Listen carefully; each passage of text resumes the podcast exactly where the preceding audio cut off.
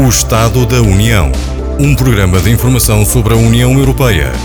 Espaço informativo da responsabilidade do Centro Informação Europe Direct Minho, Correio do Minho e Antena Minho. O Estado da União. Muito boa tarde, bem-vindos eh, à edição 4 do Estado da União, o programa que debate a atualidade europeia e que de alguma forma procura informar e elucidar os cidadãos sobre os assuntos europeus relevantes para o seu dia a dia. Como é hábito, eh, ao meu lado, eh, vou ter a moderar esta conversa Alzira Costa, coordenadora do Centro de Informação Europe Direct do Minho. Durante vários anos, o mercado único foi o principal motor do desenvolvimento do projeto europeu. Foi através da intenção de uma cooperação governamental por parte dos seis países fundadores na área da energia que surgiu um projeto ambicioso que pretendia assegurar a paz, o desenvolvimento económico, a prosperidade social e o bem-estar né, dos seus povos. Desde então, o mercado único tem sofrido várias metamorfoses a abolição de barreiras alfandegárias, a implementação das quatro liberdades fundamentais, a circulação de uma nova moeda única, até à pretensão de uma união a todos os níveis.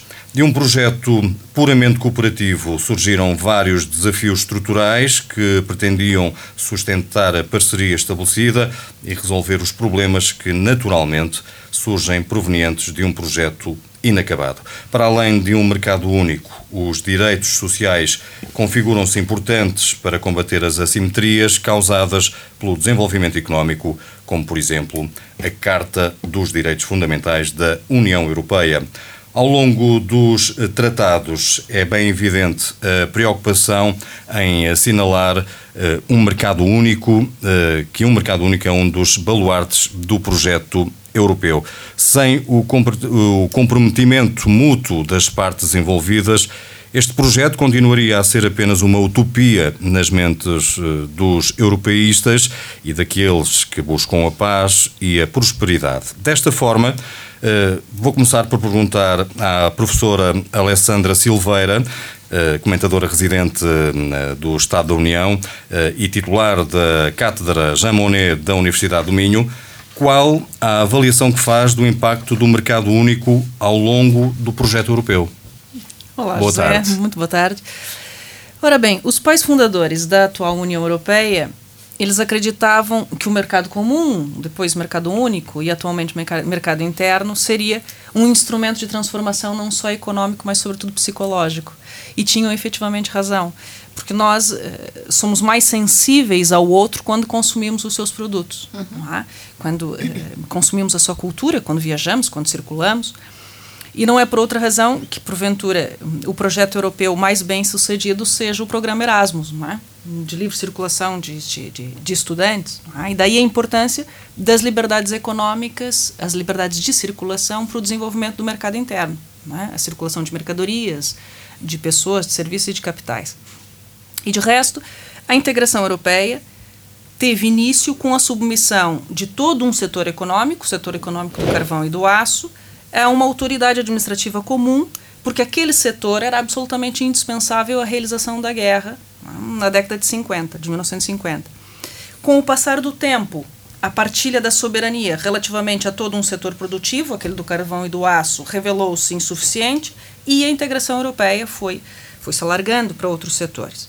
E, portanto, é inegável o papel do mercado interno e das liberdades econômicas em que ele assenta no desenvolvimento do processo de integração.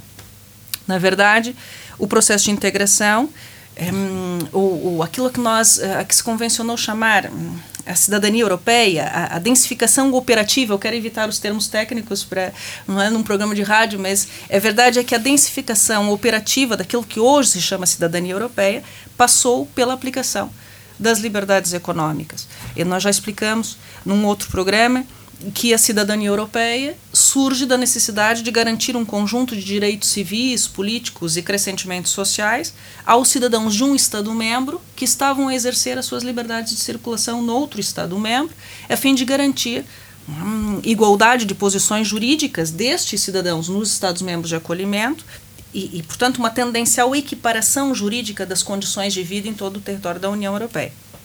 E é assim que a liberdade de circulação ganha hoje um reconhecimento, um estatuto jus fundamental, as liberdades, a liberdade de circulação está patente hoje no artigo 45 da Carta dos Direitos Fundamentais como um direito fundamental, e, portanto, o mercado interno sempre esteve ao serviço de um processo integrador. Tá? Primeiro, de uma integração econômica, depois, crescentemente, de uma integração jurídico-constitucional, com o processo de constitucionalização dos tratados da União Europeia, a Carta dos Direitos Fundamentais, etc., a fim de se chegar a uma verdadeira integração política, que é para lá que efetivamente se caminha.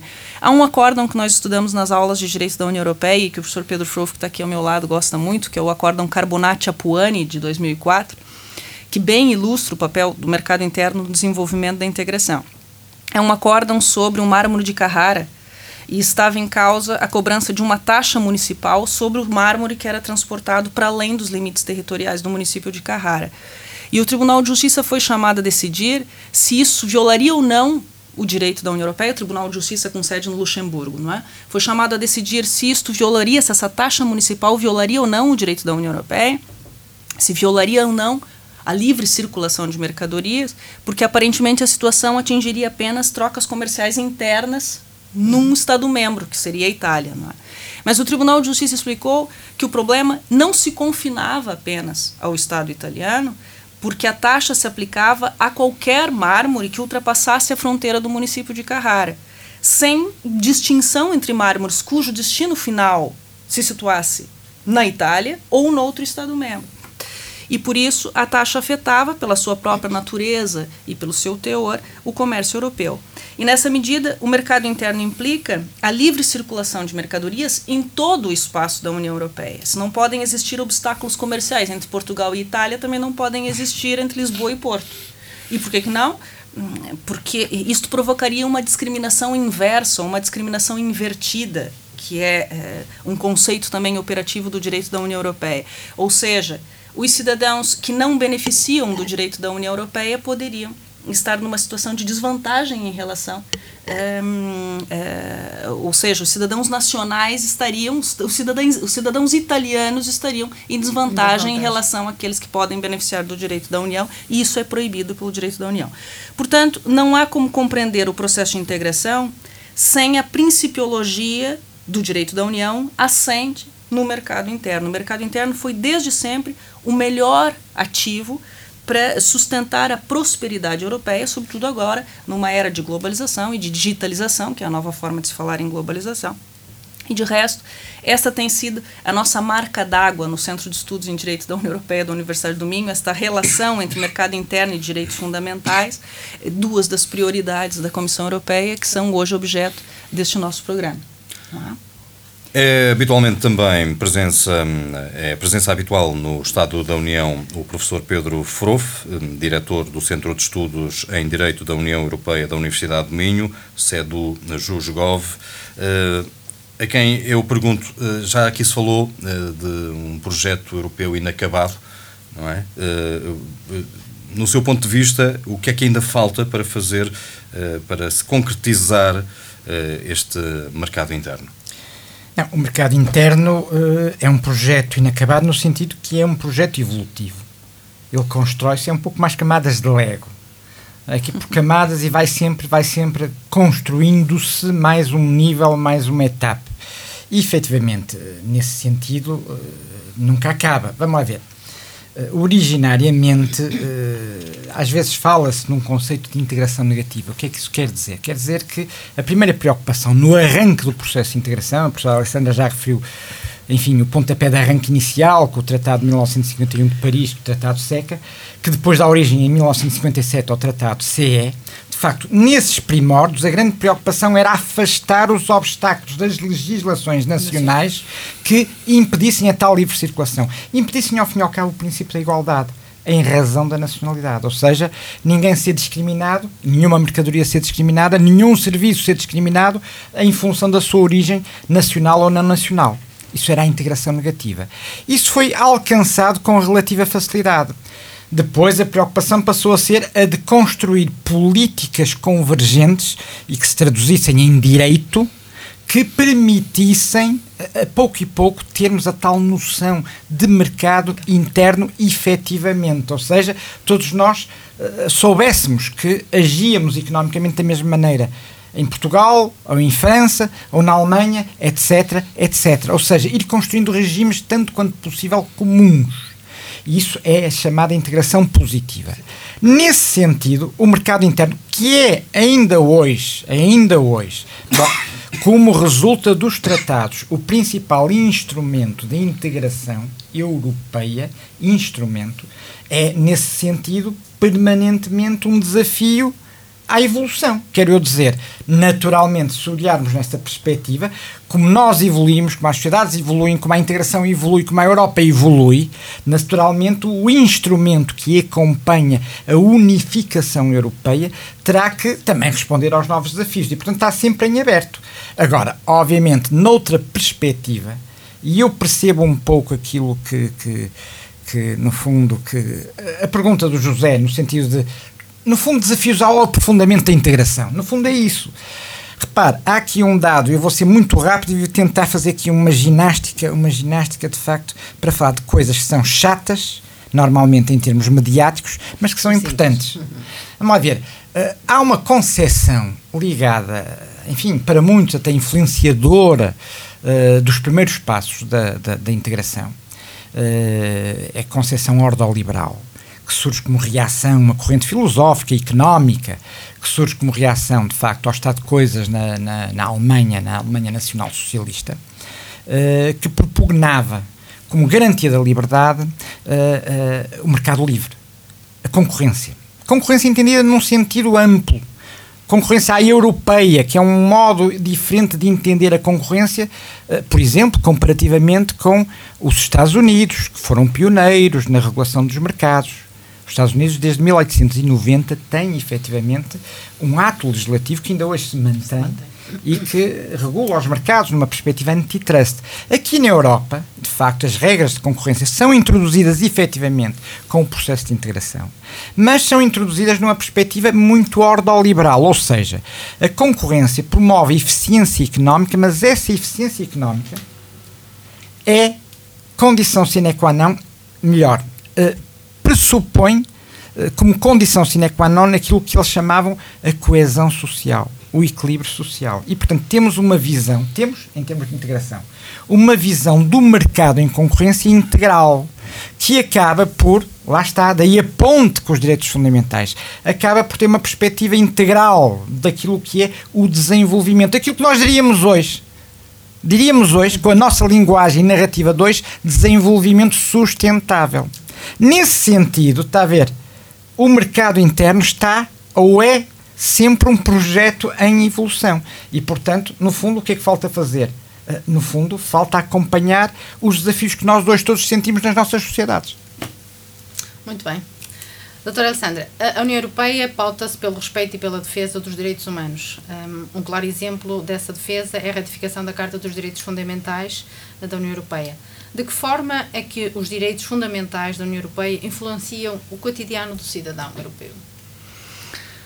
Olha, Elzira, como a integração europeia, já foi aqui dito, começou por ser uma integração econômica, a proteção de direitos fundamentais ah, não era propriamente uma preocupação originária dos pais fundadores. Claro que a tinham em mente, ah, mas eh, hum, não foi eh, no imediato acautelada a proteção de direitos fundamentais. De qualquer forma, ao adotar atos jurídicos, ao adotar normas jurídicas, as instituições europeias afetam a esfera jurídica dos particulares, né, cidadãos e empresas. E por isso, o Tribunal de Justiça da União Europeia foi sendo provocado pelos tribunais nacionais, sobretudo pelos tribunais constitucionais dos Estados-membros, no sentido de zelar pela correta aplicação dos direitos fundamentais dos particulares. É, é, na verdade, foi quase como uma ameaça. Os tribunais constitucionais disseram ao Tribunal de Justiça: olha, se tu não fizeres a proteção de direitos fundamentais, nós vamos fazê-lo uhum. e vamos subverter a ordem toda. Porque, teoricamente, os tribunais nacionais não podem dizer da invalidade de atos jurídicos europeus. Só o Tribunal de Justiça no Luxemburgo é que o pode fazer. Não é? E, portanto, o Tribunal de Justiça foi quase que forçado a ir fazendo a proteção dos direitos fundamentais, mas com aquilo que tinha à mão. Não havia um catálogo como existe hoje uma Carta dos Direitos Fundamentais.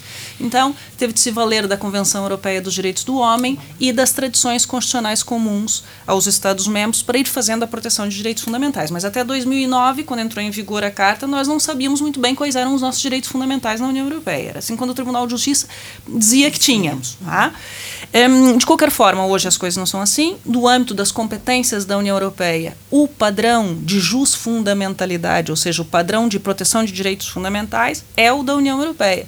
Os senhores podem perguntar, sim, mas e os direitos fundamentais da Constituição Portuguesa? Do que, que servem? Servem muito, tá? mas podem ser aplicados no âmbito das competências da União Europeia, desde que isso não afete é, a uniformidade, a efetividade, o primado do direito da União e os direitos fundamentais, tal como o Tribunal de Justiça é, os interpreta à luz da Carta dos Direitos Fundamentais. E é precisamente através da proteção dos direitos fundamentais e dos acórdãos do Tribunal de Justiça neste domínio que nós conseguimos dimensionar em que medida a União Europeia afeta o nosso cotidiano, que é a sua pergunta. O direito da União Europeia, eu venho dizendo nestes, nestes nossos encontros, regula desde coisas tão, é, tão simples, tão prosaicas, como a utilização das colheres de pau e das lareiras domésticas, até coisas verdadeiramente importantes, como o, o valor da moeda. Não né? que isso não seja importante. Não que isso não, seja importante. Estou agora com o aproximado frio. Exatamente. Mas é, a verdade é que tudo que nós é, consumimos é regulado pelo direito da União Europeia. De resto, o artigo 38 da Carta dos Direitos Fundamentais prevê que as políticas da União Europeia devem assegurar um elevado nível de defesa dos consumidores. Há inúmeros exemplos. É, no acórdão Ticani de 2015, o Tribunal de Justiça recordou que os consumidores devem dispor de informações corretas, neutras, objetivas e por isso, quando a embalagem de um produto, por exemplo, sugere a presença de um ingrediente que na realidade hum, não consta do produto, o comprador pode ser induzido em erro, né? mesmo que a lista de ingredientes esteja exata. Foi exatamente o que aconteceu neste processo. Hum, no caso da infusão, uma infusão de frutos, cuja embalagem continha assim umas imagens de framboesas e de baunilha, embora a infusão não contivesse quaisquer desses frutos. Tá? mas no outro domínio, também no âmbito do consumo, desde 2009 o Tribunal de Justiça tem declarado que os passageiros aéreos cujo voo sofre um atraso igual ou superior a três horas têm direito a uma indenização entre 250 a 600 euros em função da distância do voo programado. O Tribunal de Justiça, neste, num, num acórdão de 2009, o acórdão Sturgeon, equiparou o atraso a cancelamento de voo, é? porque o dano é idêntico para quem o sofre. É? É, isto é regulado pelo regulamento 261-2004, mas só previa os cancelamentos de voo, exceto se a companhia puder provar que o atraso, que o cancelamento, se deve a circunstâncias extraordinárias que escapam ao seu controle efetivo. Mas o Tribunal de Justiça é muito rigoroso quanto a estas circunstâncias extraordinárias, porque a maioria dos problemas técnicos imprevistos não, não exclui a indenização. São inúmeros inúmeros os exemplos do cotidiano. Em 2014, com fundamento é, no artigo 8 da Carta dos Direitos Fundamentais, o direito à proteção de dados pessoais, o Tribunal de Justiça reconheceu o direito ao esquecimento, é? o direito à desindexação ou à desassociação que se exerce contra os motores de busca na internet. É? O célebre acórdão Google, nós podemos exigir a Google que deixe de associar o nosso nome a certos sites com informações a nosso respeito. Ou seja, nós podemos exigir que a Google suprima essa ligação da lista de resultados na sequência de uma busca com o nosso nome. E por quê? Porque a Google, ao ordenar informações a nosso respeito, está a tratar os nossos dados pessoais. E nós podemos exigir que ela não o faça porque ela lucra né, com este negócio.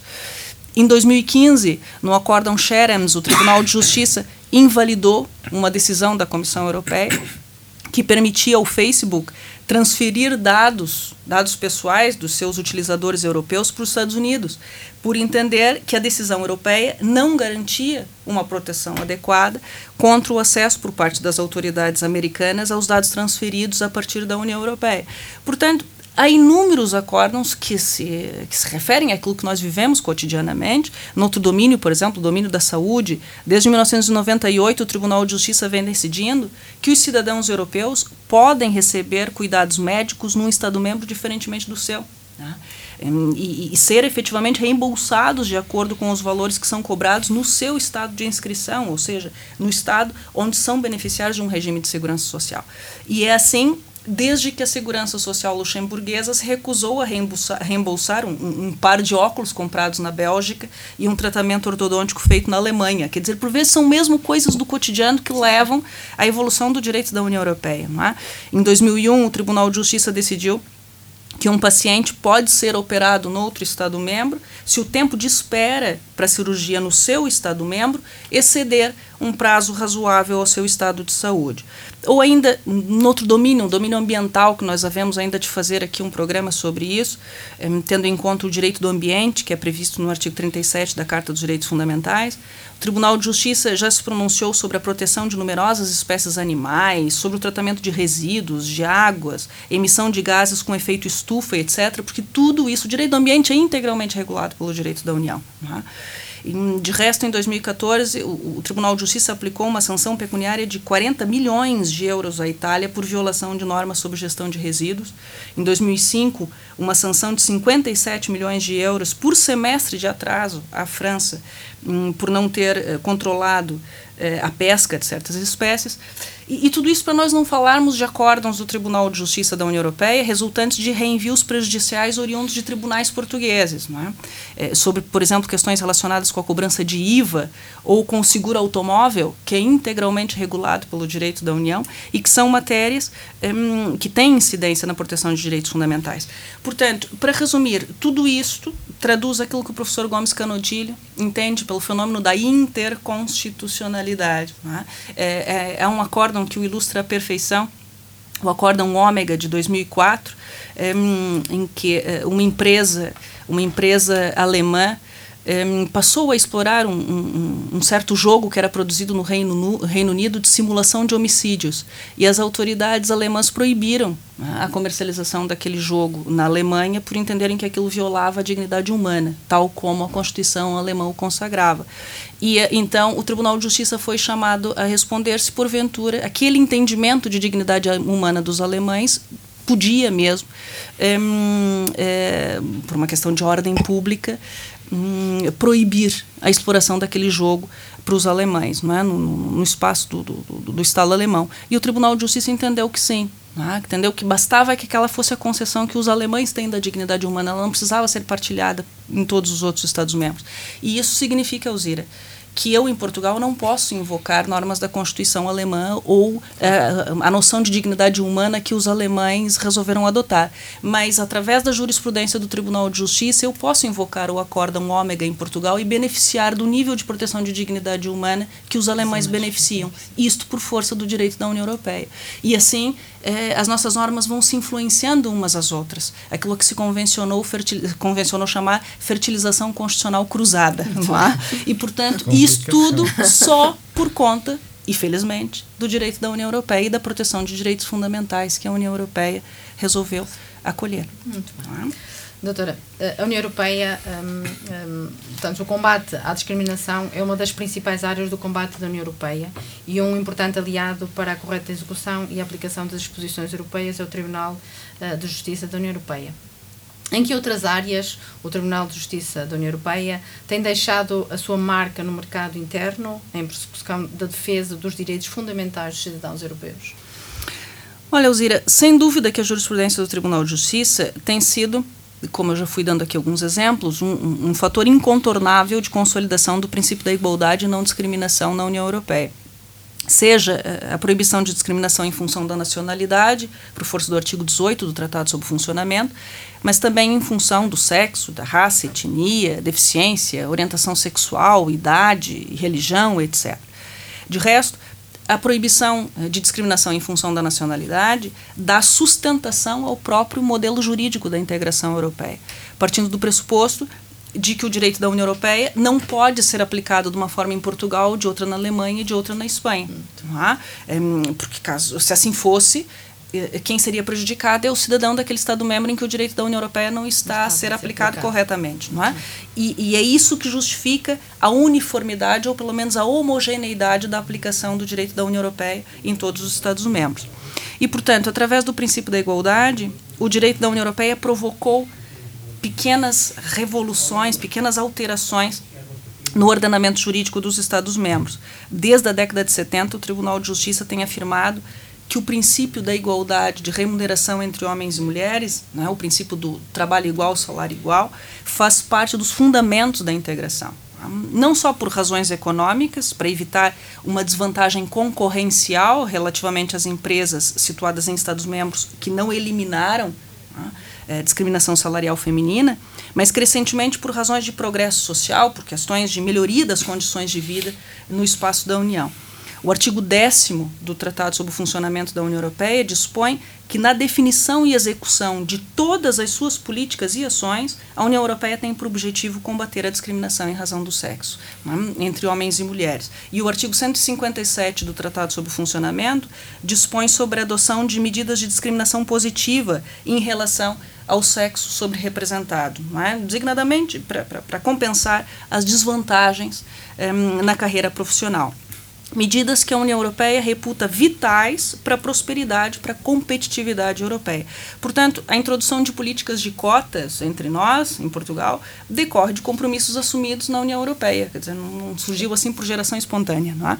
E é precisamente no domínio laboral onde o princípio da igualdade e da não discriminação mais se evidencia através, sobretudo, da Diretiva 2000-78, que estabelece um quadro geral de igualdade de tratamento no emprego e na atividade profissional através do, do, do, direito da União Europeia, foram introduzidas no direito nacional algumas noções autônomas de direito da União Europeia, como, por exemplo, discriminação indireta, né, que é aquela que é produzida por medidas aparentemente neutras, mas que produzem um efeito negativo na esfera jurídica do discriminado. Para o direito da União Europeia, não importa tanto a intenção discriminatória, mas o efeito produzido na esfera jurídica do discriminado. E o ônus de provar que não houve uma diferenciação de tratamento injustificada recai sobre quem discriminou, não sobre quem alega ter sido alvo de uma discriminação, porque está numa situação desvantajosa, digamos assim. Uhum. E mais recentemente, o Tribunal de Justiça desenvolveu a noção de discriminação por associação. Né? No Acórdão Coleman de 2008, Acórdão Coleman, estendendo o âmbito de proteção da proibição de discriminação em razão da deficiência, vejam lá, aos trabalhadores que, não sendo deficientes, são tratados menos favoravelmente em razão da sua relação com uma pessoa que seja portadora de deficiência. Aqui no caso era uma senhora, uma secretária forense, que tinha de se, de se afastar por, por vezes do trabalho para dar atenção ao seu filho deficiente. Ou seja, a igualdade de tratamento que o direito da União Europeia pretende concretizar ela não se aplica a uma determinada categoria de pessoas ou em função das suas características físicas ou psíquicas, mas em função das razões que são definidas pelo direito da União Europeia, sexo, raça, orientação sexual. E, portanto, embora a pessoa que foi alvo de discriminação não seja ela própria deficiente, foi o que se resolveu neste caso, a deficiência constitui um motivo do tratamento menos favorável de que foi alegadamente vítima. Não é? E eu ainda poderia referir aqui inúmeros acórdãos sobre proibição de, de, discriminação em função da idade, que causaram grande polêmica no, no direito alemão, porque a Constituição alemã não previa né, este, este, esta proibição de discriminação. De resto, a nossa Constituição, a Constituição portuguesa, acabou por, por acatar a proibição de discriminação em função da orientação sexual por força do direito da União. Recentemente, ainda este ano, o Tribunal de Justiça proferiu um acórdão de referência nesse domínio, o acórdão Common, obrigando a Romênia a reconhecer os efeitos de um casamento legalmente eh, contraído na Bélgica entre pessoas do mesmo sexo. A Romênia não permite né, o casamento, ou hum, o que quer que seja, entre pessoas do mesmo sexo, e a União Europeia eh, não obriga a Romênia a, a, alterar a sua legislação interna sobre o estado civil das pessoas. Mas a Romênia tem de se adaptar àquelas que são as competências europeias no, no domínio da liberdade de circulação e, portanto, o nacional romeno tem direito a retornar à Romênia com o seu cônjuge do mesmo sexo, depois de ter exercido as suas liberdades de circulação no espaço da União. E assim, a legislação dos Estados-membros, como eu dizia, vão influenciando-se umas às outras um, por força do direito da União Europeia uh, e eu até diria que o Tribunal de Justiça está uh, na vanguarda da proteção dos direitos humanos, dos direitos fundamentais, uh, sobretudo os direitos das minorias. O Tribunal Europeu dos Direitos do Homem, com sede em Estrasburgo, vai um pouco a reboque da jurisprudência do Tribunal de Justiça. Um, só um exemplo que ilustra isso que eu estou a dizer: o Tribunal de Justiça já zelava pelos direitos dos transexuais, por exemplo, desde 1996, no Acórdão P contra S e eh, sobre o desprendimento provocado por, por, por, mudança de sexo de um trabalhador. E o Tribunal Europeu dos Direitos do Homem, com sede em Estrasburgo, só o foi eh, fazer, só, só, só se posicionou sobre, sobre essa questão em 2002, no acórdão Christine Goodwin contra Reino Unido. É, o legislador português só em 2011 criou um, um procedimento de, de, mudança de sexo e, e, e, do nome próprio no registro civil, através da lei 7/2011, quer dizer, nós estamos a falar do Tribunal de Justiça em, em 1996, o Tribunal Europeu dos Direitos do Homem em 2002, o nosso legislador só atuou em conformidade em 2011, mas é, antes tarde do que a noitinha, como se costuma dizer. É? é isto. Muito bem, muito bem. Uh, Dr. Pedro Frofe, uh, o Reino Unido representa um mercado importante da nossa economia, da, da, economia europeia. É a segunda maior economia do espaço europeu, logo atrás da Alemanha, e conta com milhões de cidadãos europeus a residirem no país. Qual será o impacto do Brexit para a economia da União Europeia? Uh, já existem avanços no que toca à garantia dos direitos fundamentais para, os cidadãos europeus? Não, o processo está de facto, e, e complicou-se, está de facto num relativo impasse. Complicou-se ultimamente. De facto, assim é o que a Alzeira disse. Por exemplo, só a cota dos portugueses uh, no Reino Unido a viver, segundo o, o, o sítio de uma associação de apoio aos imigrantes portugueses, ou que pretende fazer uma comunidade lusa uh, em Inglaterra, é 300 mil. Nos últimos quatro anos, foram 120 mil para lá, né, portugueses, mil. nos últimos quatro anos. Desde 2011 até agora, terão, de facto, o grosso dos imigrantes portugueses terá ter-se-á deslocado para lá. Portanto, já, eu diria, estes imigrantes de nova geração, ou seja, pessoas com qualificações, um grande parte deles trabalhadores do setor da saúde, sobretudo enfermeiros, enfermeiros. É? não, não mas também muitos, aliás, a economia britânica, como do modo geral a economia europeia, mais de 3 quartos do PIB europeu, obviamente, advém dos serviços. É muito dependente dos serviços e este tipo de de, de, imigrante português no Reino Unido, de facto, é, normalmente é jovem, qualificado, uh, desenvolve atividades ou criativas ou ligadas à saúde ou do modo geral, é prestador de serviços. Claro está, também há muitos trabalhadores ainda, enfim, não propriamente qualificados ou com uma qualificação elevada, não é? No setor do turismo também uh, deslocam-se muitos, inclusivamente de forma sazonal. Mas, portanto, isto para lhe dizer ou para ilustrar aquilo que a Alzira referiu. Efetivamente, enfim, isto sucede com Portugal, sucede com muitos Estados-membros, assim como há muitos ingleses a viver cá. Atenção sim, que, sim. Uh, em termos de investimento direto estrangeiro, uh, de facto, a cota da Inglaterra ou dos cidadãos ingleses tem subido. Uh, ingleses e franceses e também por razões fiscais. Seria interessante também discutirmos isso, não é?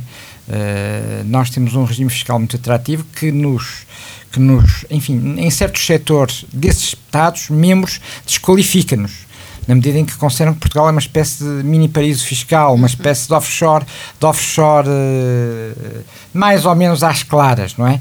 Com os regimes de benefício fiscal para o cidadão residente estrangeiro durante 10 anos, que atrai muitos, muitos cidadãos, cidadãos uh, franceses. De facto, isso já é um dado comprovado, mas tem atraído também muitos, muitos cidadãos uh, do Reino Unido. Agora, de facto, a situação é, no fundo, no fundo, apesar de juridicamente ser possível, ser concebível, no fundo isto significa, num processo de integração, cujo instrumento, e voltamos ao princípio, é a integração económica, que significa, significa livre circulação de todos os fatores de produção, uh, digamos, um, um Brexit significa um desentranhar de uma peça una. E, portanto, isso naturalmente tem que ter consequências. E, e, e, o cálculo, o cálculo, enfim, há vários cálculos consoante a perspectiva uh, dos custos, quer para Estados-membros individualmente considerados, o caso português, sofrerão, isso está levantado, sofrerão essencialmente, de resto, hoje mesmo foi publicitado um estudo que foi uh, coordenado pelo professor Augusto Mateus sobre os efeitos económicos do Brexit para Portugal. E segundo esse estudo que foi ou que está a ser divulgado na imprensa, efetivamente, os setores portugueses que mais sofrerão serão os setores da, da, da, produção, portanto, da indústria para componentes de automóveis e o setor da eletrónica. Hum? E o setor da eletrónica. Portanto, obviamente que, em termos de comércio internacional, todos os Estados-membros terão uh, a sua cota de, eu já nem digo prejuízo, mas de transtorno terão. Obviamente, para o Reino Unido, uh, o corte com uma lógica de livre circulação, que já aqui explicamos, tem um efeito que é devastador. Uh, eu estou convencido que terão que existir várias medidas de apoio, de transição, sem que a União Europeia perca o essencial, que é a manutenção da livre circulação do mercado interno, do cerne do mercado interno, para que haja uma certa almofada, uma certa almofada em termos de efeitos, de efeitos económicos no próprio Reino Unido, o que geopoliticamente também não é muito bom para a Europa no seu todo. Portanto, a situação é complicada. Agora, vamos lá ver. A integração europeia tem sido feita, faz, a história da integração faz de crises e de superação de crises. E, portanto, esta, estou eu convencido, em princípio, com os dados que temos, será mais uma e provavelmente será uma oportunidade, como já vários comentadores referiram, para se aprofundarem e reforçarem certos aspectos da estrutura da integração, do nosso caminho, digamos, de integração europeia penso eu. É? Uhum. Mas enfim, o futuro, o futuro, o futuro dirá. Deus é. E, e, o dirá, não é? Um, para além do mercado único físico, a União Europeia também está disposta a criar um mercado uh, único virtual para os cidadãos europeus. Quais são os desafios que a implementação de, um, de uma economia digital uh, sempre acarretará? Não, os desafios são sobretudo no plano eu tenho esta visão, independentemente dos desafios tecnológicos, independentemente dos desafios enfim, uh, estrito senso económicos, portanto, serão uh, sobretudo desafios, uh, vamos chamar-lhes culturais civilizacionais, de readaptação do nosso modo de viver, não é? há uma expressão que nós já aqui a referimos neste programa, o homo digitalis. Cada vez mais nós vivemos dessa forma, Sim. que não significa apenas um relacionamento com, com a web, com a inteligência artificial, meramente instrumental. Não é só isso, não é uma questão de, enfim, eu utilizar um telemóvel XPTO muito avançado e eu ter, de facto, publicidade personalizada, mesmo sem a pedir, independentemente do regime geral de proteção de dados, que é, enfim, o novo regime, o novo regime não, o upgrade do regime europeu em matéria de tutela dos dados pessoais. Não é isso, é que nós pensamos e agimos de forma diferente. É curioso, há estudos científicos uh, que nos demonstram que as crianças já reagem a impulsos cerebrais de forma diferente. Porquê? Porque já estão moldadas numa nova lógica de raciocínio e de comunicação, sobretudo de comunicação. Isto é muito interessante. Quando se fala em comunicação política, em falha nas mensagens de comunicação política, tem que se ter em conta que hoje em dia o mundo é diferente. E hoje em dia as pessoas pensam de modo diferente, comunicam de modo diferente. Não sei se bem ou mal, isso é outro mal, tipo de, de, consideração que não é para aqui chamada agora mas fala-se, comunica-se, pensa-se de modo, de modo diferente. Ora, a economia digital ou a economia numérica, como dizem os franceses, é? uh, as plataformas, uh, são de facto um desafio que parte também, independentemente de todos os desafios tecnológicos e, e, e, económicos, parte deste pressuposto é um modo de relacionamento económico diferente para pessoas que são cada vez mais homodigitalis.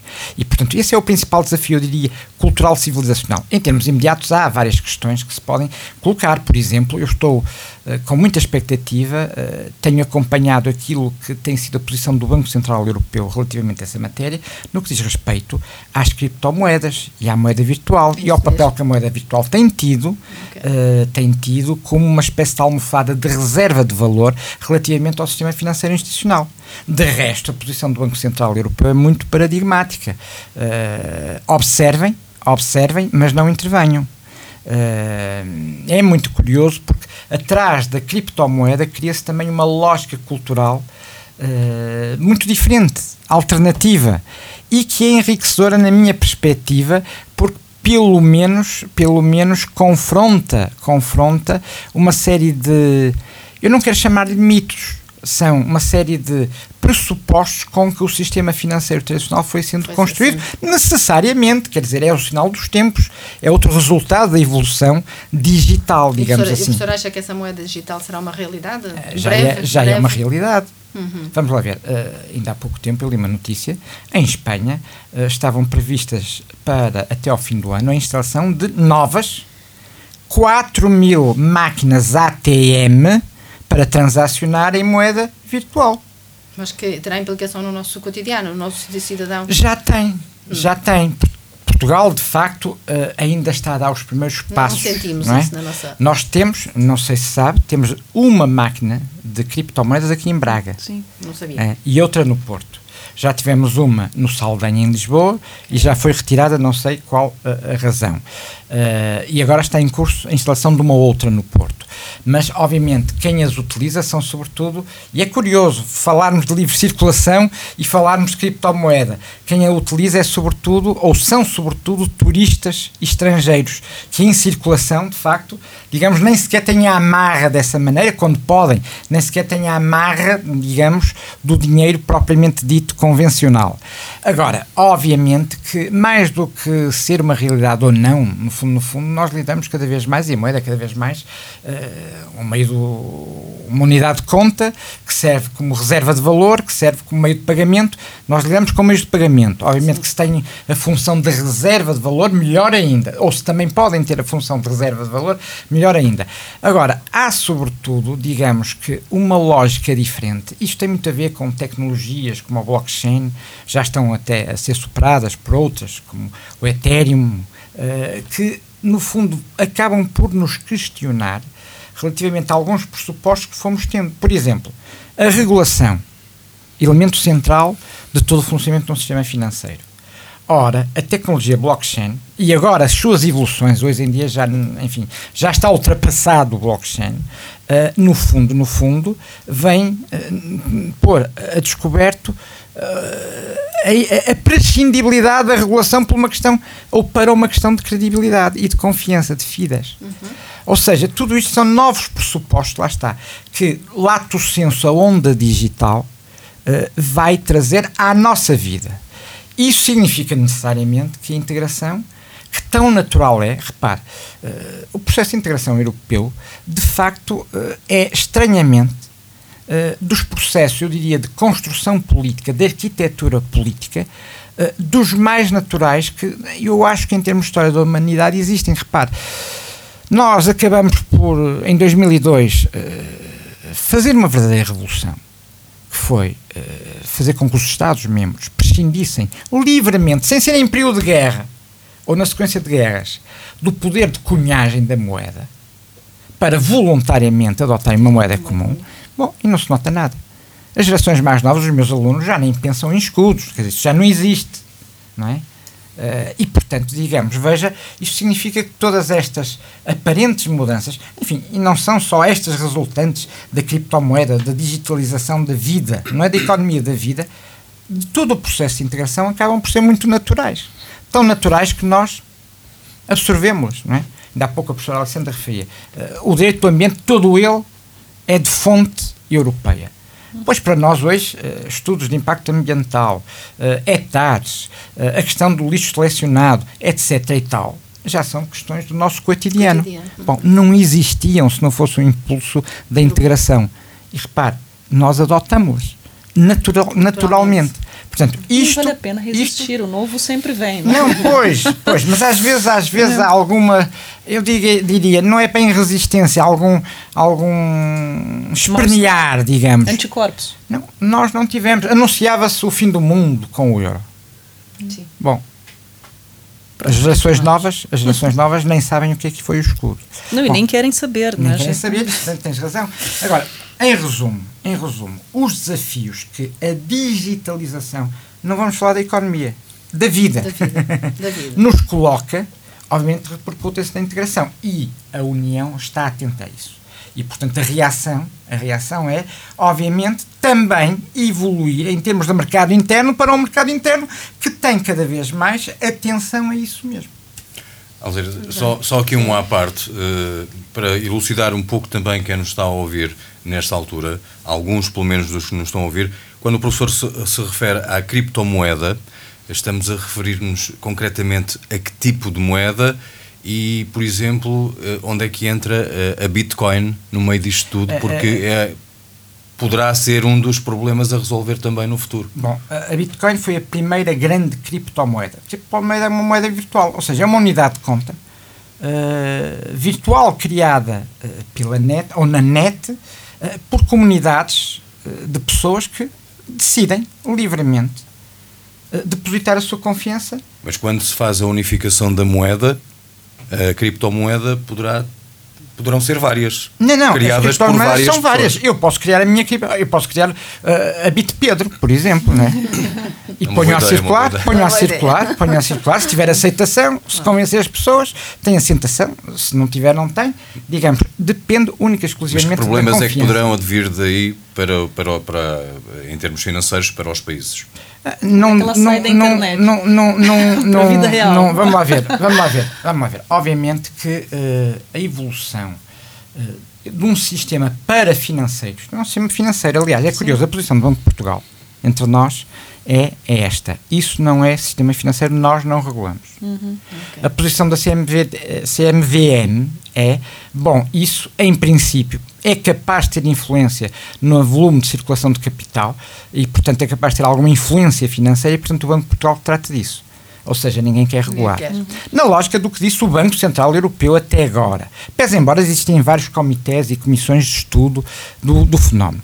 Bom, mas, mas eh, que problemas é, é que posso perceber, tentar Estou, perceber o que é comercializado com, com uma criptomoeda. Sim. Vamos lá ver. Eu não, onde é que está o ganho? É, onde é que está o ganho? Como é que ela sai da internet para comprar Exatamente. coisas? Não, sai, isso, não é? sai porque há as instituições de crédito como é que é tributada, inclusivamente? Pois não tem tributação, porque em termos fiscais há o princípio da legalidade. Vamos fiscal. passar a receber em criptomoedas? Não, porque nós não temos propriamente tributação em, das, da atividade de compra e venda de criptomoedas, porque há o princípio da legalidade fiscal. A autoridade fiscal, a autoridade tributária portuguesa já o reconheceu, nomeadamente em pareceres vinculativos, a 1 de abril de 2018, que o diz claramente.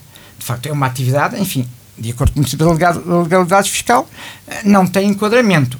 Agora, não quer dizer que não tente tributar, nem que seja por via lateral.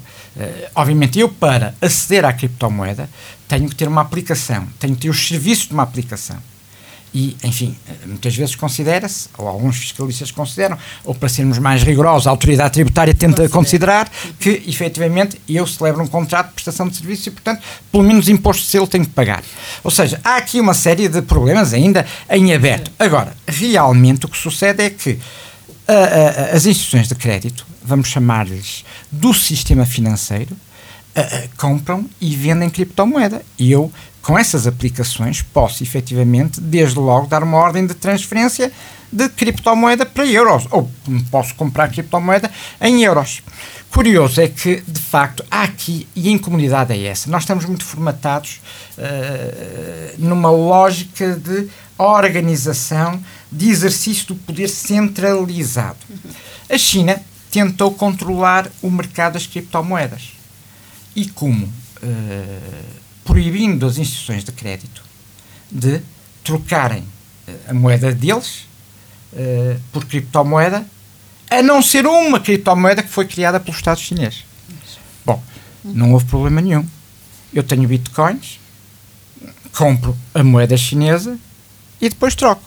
Ou seja, digamos, é um pouco imparável. Problemas, enfim, isto seria complicado explicar aqui. Eu estou convencido que não há problemas neste sentido, ou no sentido que muitas vezes são divulgados. Eu estou convencido que o próprio sistema financeiro institucionalizado, no fundo, no fundo, tem um pezinho na lógica da criptomoeda, no mercado das criptomoedas. Porquê? Repare, uh, falou, o José falou há pouco na Bitcoin, que de facto é mais conhecida. A Bitcoin surge como reação, como reação à crise de 2008. Serve de reserva de valor. Se tudo cair, pelo menos há aqui uma espécie de sistema financeiro paralelo, ou para sistema financeiro, que aguenta o choque. E, portanto, enfim, obviamente tudo está em aberto, mas, mas enfim, não podemos, parafraseando aqui a professora Alessandra, não adianta resistir, portanto, digamos, é o sinal dos tempos. Não? É? Muito bem, professor Pedro. Um, doutora Alessandra, outra das prioridades da Comissão relativamente à justiça e o combate à criminalidade é a luta contra as fraudes fiscais e crimes que lesam o orçamento da União Europeia. Estima-se que a Procuradoria Europeia um, pode reverter esta situação uh, com poderes para investigar possíveis delitos. Concorda? Uh, qual é o, o ponto de, da situação deste dossiê? Uh, quais os principais contributos que a Procuradoria Europeia pode trazer para o mercado interno e para o cidadão europeu? Vamos lá ver, Alzira. Todos nós esperamos que o dinheiro dos contribuintes europeus seja gerido da forma mais correta mais possível. Correta. Não é? Que Era não haja má gestão ou corrupção relativamente aos fundos da União Europeia, para os quais todos nós contribuímos quando pagamos IVA. Não é? Uma parte do orçamento da União Europeia vem daí. E, portanto, numa linguagem muito simples, a Procuradoria Europeia foi criada pelo Regulamento 2017-1939 para proteger os recursos da União Europeia, o dinheiro dos contribuintes da União Europeia, porque chegou-se à conclusão que os Estados-membros individualmente considerados eh, não estavam conseguindo zelar satisfatoriamente pelos interesses financeiros da União. Mas o que, que muda então com a criação desta Procuradoria Europeia? Ora, regra geral, para que os nossos ouvintes consigam compreender o raciocínio, a União Europeia não tem um aparato administrativo e judicial difuso nos distintos Estados-membros. Tá? Eh, quem zela pela correta aplicação do direito da União Europeia é a administração pública nacional e os tribunais, os tribunais. nacionais nas suas vestes de administração e tribunais europeus. Tá? É diferente daquilo que se passa com um Estado federal, né, em que o cidadão contacta com eh, a administração estadual e a administração federal. Não é assim que funciona na União Europeia. Mas com a criação da Procuradoria Europeia, os cidadãos europeus passam a conviver nos Estados-membros que aderirem a essa procuradoria, porque ela foi criada através de uma cooperação reforçada, não foram todos os Estados-membros que aderiram, mas 22 já aderiram, inclusivamente Portugal. Portanto, com a criação da, da Procuradoria Europeia, os cidadãos europeus passam a conviver simultaneamente com autoridades nacionais e com autoridades europeias. Pelo menos, e a partida, vai ser assim, para a prossecução da ação penal no âmbito das infrações lesivas dos interesses financeiros da União. Portanto, a Procuradoria Europeia em Portugal vai investigar, vai instaurar a ação penal e vai levar ao julgamento os autores das infrações lesivas dos interesses financeiros da União. E por que, que eu digo a partida? Porque o artigo 86, eh, número 4 do Tratado sobre Funcionamento, permite alargar esse âmbito de atuação da Procuradoria Europeia a outros crimes graves de dimensão transfronteiriça. E a Comissão Europeia quer que assim seja também eh, quanto ao terrorismo. Portanto, não só uh, os crimes relacionados com os, as infrações relacionadas com os interesses financeiros da União, mas uh, a Comissão Europeia quer que a Procuradoria Europeia também seja incumbida de instaurar processos quanto aos crimes de terrorismo transnacional, pelo menos para já. Tá? E, portanto, os membros da Procuradoria Europeia, os chamados procuradores europeus delegados, serão membros ativos do Ministério Público dos distintos Estados-membros, aos quais serão concedidos poderes de investigação e ação penal em condições de independência, ou seja, eles vão atuar no interesse da União. Tá? Não recebem instruções eh, estranhas à Procuradoria Europeia. Portanto, são membros do Ministério Público, no caso português, mas eh, são também procuradores europeus delegados, e, portanto, é, é, é, vai ser uma espécie de órgão híbrido absolutamente inédito na estrutura europeia, eh, ao qual, como eu dizia, já aderiram 22 Estados-membros, e eh, representa, na minha perspectiva, uma nova fase desse circuito de federalização judiciária que nós vimos gradativamente a percorrer no âmbito da integração europeia. Uma espécie de federalização sem Estado federal, como explicava o professor Lucas Pires, na Universidade de Coimbra, porque na, na, na União Europeia eh, os modelos de autoridade hierárquica, os modelos de normação piramidal, não é? Seja, aquela ideia da estrutura uh, piramidal de normas jurídicas, a Constituição, a legislação, não é? e depois eh, os regulamentos e tal, tudo isso cede lugar a outras estruturas, a outros processos de interação, de coordenação, de cooperação. A ideia de normas em rede, como explica o professor Gomes Canotilho, na internormatividade, interconstitucionalidade. E por isso, a identificação da União Europeia como um sistema federativo como tem sido feito, e eu tenho aderido a esta ideia, reporta-se mais a um modo, mais a um processo de federalização de uma comunidade política. É, é, o, o, professor Pedro Flor falava mesmo isso, que o mercado interno é um processo. Não é? Tudo que nos está a passar na União Europeia é um processo, uma espécie de processo de federalização que foi originariamente concebido pelos pais fundadores, falando é? na Declaração Schuman abertamente num processo federativo. Uhum. Uh, nós não fomos enganados, quando Anderimos já era assim que a banda tocava, não é? E, portanto, é nisto que estamos efetivamente empenhados, mas escolhendo sempre é, aquilo que nós entendemos é, ser o melhor caminho para o fazer. Muito é? Doutor Pedro, o, o, próximo passo das instituições europeias é o desenvolvimento do pilar europeu dos direitos sociais e a sua conjugação no mercado único. É fácil perceber a sua necessidade. Um, são cada vez mais os cidadãos europeus que, que se aproveitam das liberdades fundamentais uh, em vigor na União Europeia para trabalhar noutro Estado-membro, por exemplo. No entanto, esses mesmos trabalhadores, que muitas vezes apresentam uma mobilidade limitada no espaço temporal, não são contemplados uh, com legislação que assegura a sua máxima proteção. Veja-se o caso, por exemplo, da, da Rainer, o caso recente da Rainer. Podemos esperar uma, uma Europa mais harmonizada no conjunto dos, dos direitos sociais? É inevitável. Okay. Pode custar, mas é inevitável. Até porque, se caminha nesse sentido. Até porque, de facto, o reforço da consciência também é um processo que se vai construindo. O reforço da consciência uh, da cidadania europeia como uma cidadania de direitos uh, acaba por fazer com que todos nós tenhamos uma visão diferente das coisas. Todos nós, independentemente de pensarmos que somos cidadãos também europeus, etc. e tal. E, portanto, digamos, lá está, é um processo que se faz também construindo uh, os pilares para esse efetivo, essa efetiva harmonização social uh, com tempo, não é? Com tempo. Mas, enfim, como tudo que foi feito em termos de integração, mais vale um passo lento, mas seguro, do que rápido e precipitado, não é?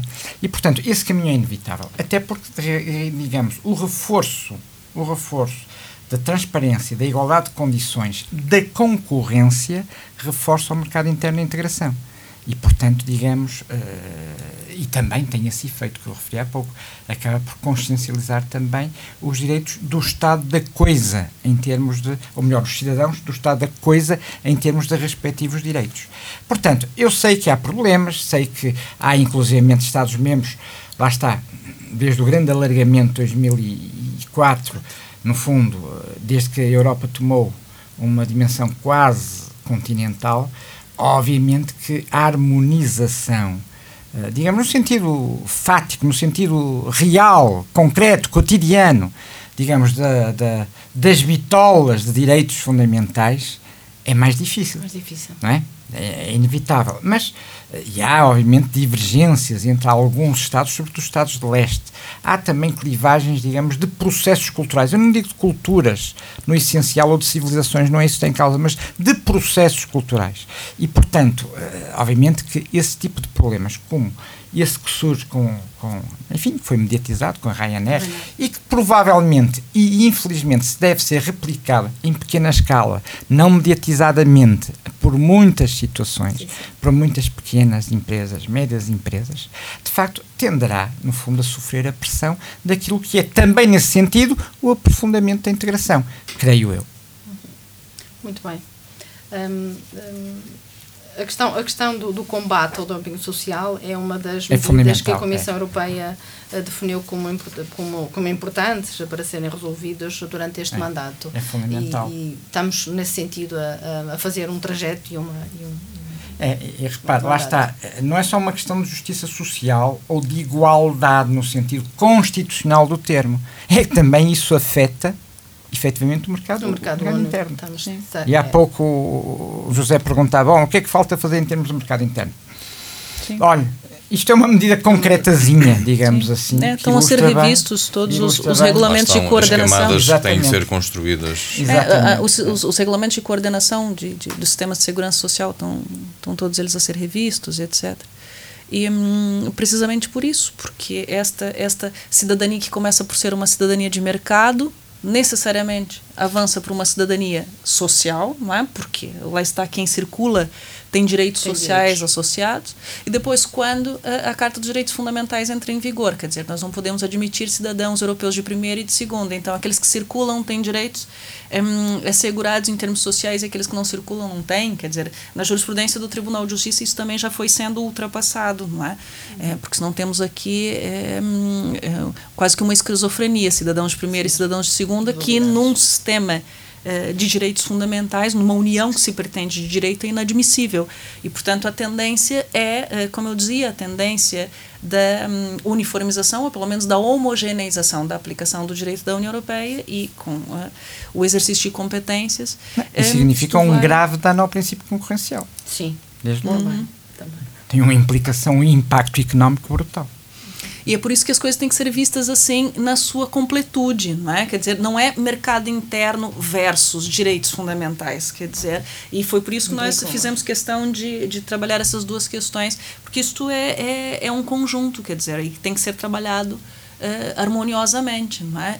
Os direitos fundamentais nunca estiveram de costas viradas para as liberdades econômicas, quer dizer, eles surgem por conta das liberdades econômicas. E às vezes as pessoas têm alguma dificuldade de entender isto, que o nosso esforço, meu e do professor Frolf, desde nesta parceria que nós temos há, há, décadas, é transmitir essa, esta ideia. Não é? A, nossa marca d'água, por isso eu dizia, é, é, o ensino e o estudo do direito da União Europeia nessa perspectiva conjugada de mercado interno e direitos fundamentais. E eu acho que é, é por essa razão que nós temos tido, modéstia à parte, um reconhecimento nacional e internacional internacional, porque eu, pensamos que é assim que as coisas devem ser feitas. Não é? E será possivelmente que passará por aí o futuro da, da União Europeia. Esperemos. Estamos a chegar ao final desta quarta edição do Estado da União e, como é hábito também no nosso programa, uh, vamos aproveitar estes momentos finais uh, para, para algumas notas, uh, para algumas sugestões que eu vou pedir a cada um dos intervenientes neste programa que se façam valer delas. Vamos começar, uh, possivelmente, pela, pela professora Alessandra Silveira. Qual é a sua sugestão para o dia de hoje? Olha, muito, muito rapidamente, eu sugeri aqui, já que falamos de direitos fundamentais, uh, uma publicação que foi uh, organizada no âmbito do Centro de Estudos em Direito da União Europeia em 2013, foi publicada em 2013, que se chama precisamente a Carta dos Direitos Fundamentais da União Europeia Comentada, e que foi coordenada por mim e pela professora Mariana Canotilho e, uh, e que conta com contributos, uh, os mais variados, das mais variadas inclinações, idades e etc. E estão aqui os contributos de, dos, dos, três últimos juízes também, português no Tribunal de Justiça, uh, Cunha Rodrigues, Cruz Vilaça e agora Nuno Pissarra, que lá está, que são grandes entusiastas do trabalho que nós fazemos na Universidade do Minho, em Direito da União Europeia. E, mas de gente também jovem né, é, que, que contribuiu. E é, esta, esta obra foi reconhecida Uh, não só pelo Parlamento Europeu, quando porque foi uh, há muitas poucas edições de cartas uh, comentadas de direitos fundamentais na União Europeia. Em português essa é a única. Depois havia uma no, no, Reino Unido, outra na Itália que não foi revista. E quando o, o, Tratado de Lisboa, e nesse caso a entrada em vigor da Carta dos Direitos Fundamentais, comemorou cinco anos, o Parlamento Europeu nos convidou para ir lá apresentar essa edição e nós tivemos o gosto de ir apresentar essa edição um, uh, eh, no Parlamento Europeu um, em Bruxelas e, uh, além disso, o Centro de Estudos Judiciários também uh, uh, tem esta obra como referência obrigatória para as provas no Centro de Estudos Judiciários, para, para os magistrados, ou para os candidatos a magistrados, digamos assim. E, portanto, é importante que os operadores jurídicos leiam esta, esta obra, mas o cidadão comum também, porque o direito da União Europeia é todo ele feito para que seja compreendido pelo cidadão comum. Aliás, um, o objetivo desse, desse programa de rádio, dos nossos esforços, não é? que somos somados não é outro. Tá? Muito bem, professor Pedro Frouf. Uh, desculpe, só dizendo que é uma publicação da Almedina, não é? 2013, portanto, essa edição que eu trago está assim um bocado destruída, mas isto é. isto é sinal de trabalho. A Carta dos Direitos Fundamentais. Isto é história, não é? Isto é história de uma publicação, mas de qualquer forma, hum, de qualquer forma, hum, isto também agora está a ser produzido uma versão em inglês. A Almedina nos encomendou e, portanto, estamos a, falar uma, a fazer uma edição em inglês. Não será com certeza para tomar uh, o lugar da da edição não, de, original britânica. A... e, e, quanto, e quanto ao estado de, deste volume, será, será com certeza uh, por si só também o mais valioso. Portanto, Eu acho convém guardar. A carta, a, a, sugestão da, da, da professora uh, Alessandra Silveira, a Carta dos Direitos Fundamentais da, da União Europeia, comentada, portanto, esta mais também para o, o cidadão. Uh, comum. Isso. Uh, professor Pedro Frouf, uh, a sua sugestão. Nossos, os nossos ouvintes não veem a carta, até podem ficar a pensar que isto está totalmente destruído. Não é verdade. Não está, não está. Tem apenas uns rasgõezinhos. É, não é? Você está num, num, estado que denuncia a utilização, não é? É, exatamente. Olha, eu tinha aqui umas referências a propósito daquilo que nós fomos, fomos até conversando hoje mais leves, mais ligeiras, não propriamente tão técnicas. Um que é, é, é o último livro. Eh, eu creio que num destes programas a professora Alessandra já tinha referido o livro antecedente, o último livro do, do, do Ariari, do Arari. Uhum. Yuval Harari, sim. É, Yuval Harari, que é 21 lições para o século XXI, sobretudo os dois primeiros capítulos. O desafio tecnológico e o desafio político. Ele repete um pouco né? aquilo que já tinha dito no Homo Deus, que foi aquele que eu sugeri é. aqui. É. é. Uh, o Homo Deus, de facto, enfim, preocupa-se com o futuro, ele agora preocupa-se com, enfim, a partir dessas considerações que estão na base do futuro, com o estado da coisa atualmente. Né? Uhum. E outro, é um artiguinho de uma revista, é mais a revista do que o artiguinho. Uh, é mais a revista que é editada pelo IPRI, do Instituto de Relações uh, Internacionais da Nova, da Universidade Nova, que se chama mesmo Relações Internacionais.